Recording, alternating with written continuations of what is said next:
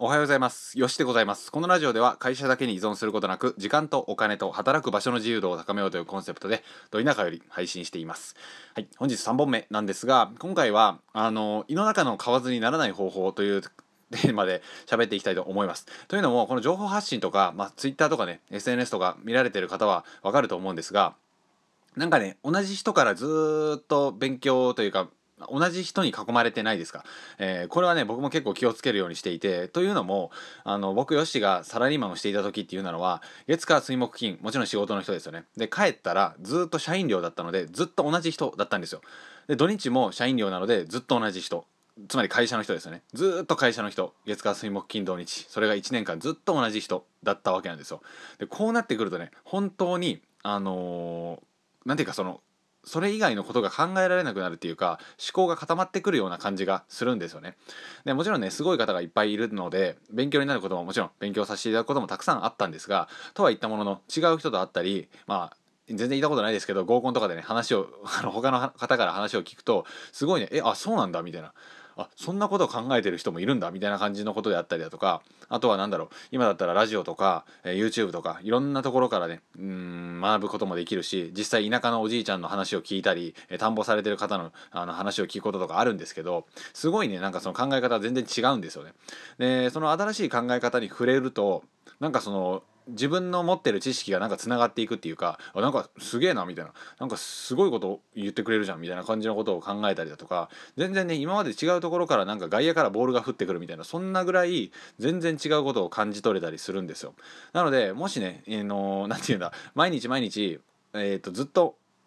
SNS を見てしまったりだとかずっと同じテレビを見てしまったりずっと同じ YouTube を見てしまったりというふうな感じがあるのであれば、まあ、たまには本を買ってみるだとかたまには違うラジオの人を聞いてみるだとか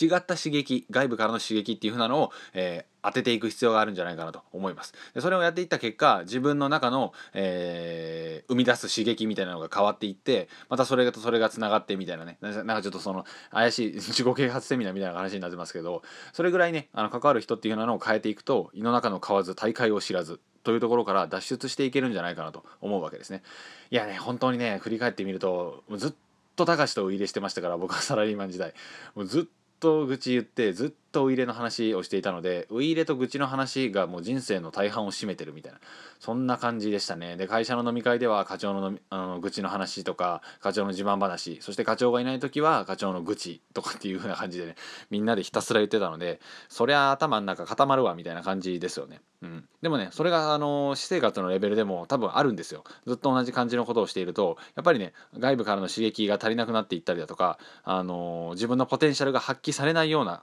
生活になっていく可能性があると思うので是非ねこのいっつもいっつも同じ感じっていうところからちょっとだけうん、2020年も終わりですけれどもあの新しい刺激を摂取するためにもやってみてほしいなと思います。そのためには、まあ、マンネリを破壊するじゃないですけどいつも自分といつもの自分と違う感じのことをやっていくっていうのが僕の中ではおすすめかなと思ったりするんですよね。であの月初の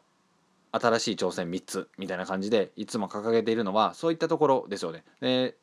なんていうかそのいつも話を聞いていない、あのーような人から話を聞いたりだとか 話を聞いてないっていうかそのなんだ話したことがないような人からえ人と会ったり刺激をもらったり、えーいうような感じですよね。で今回も、えー今回もじゃなくて前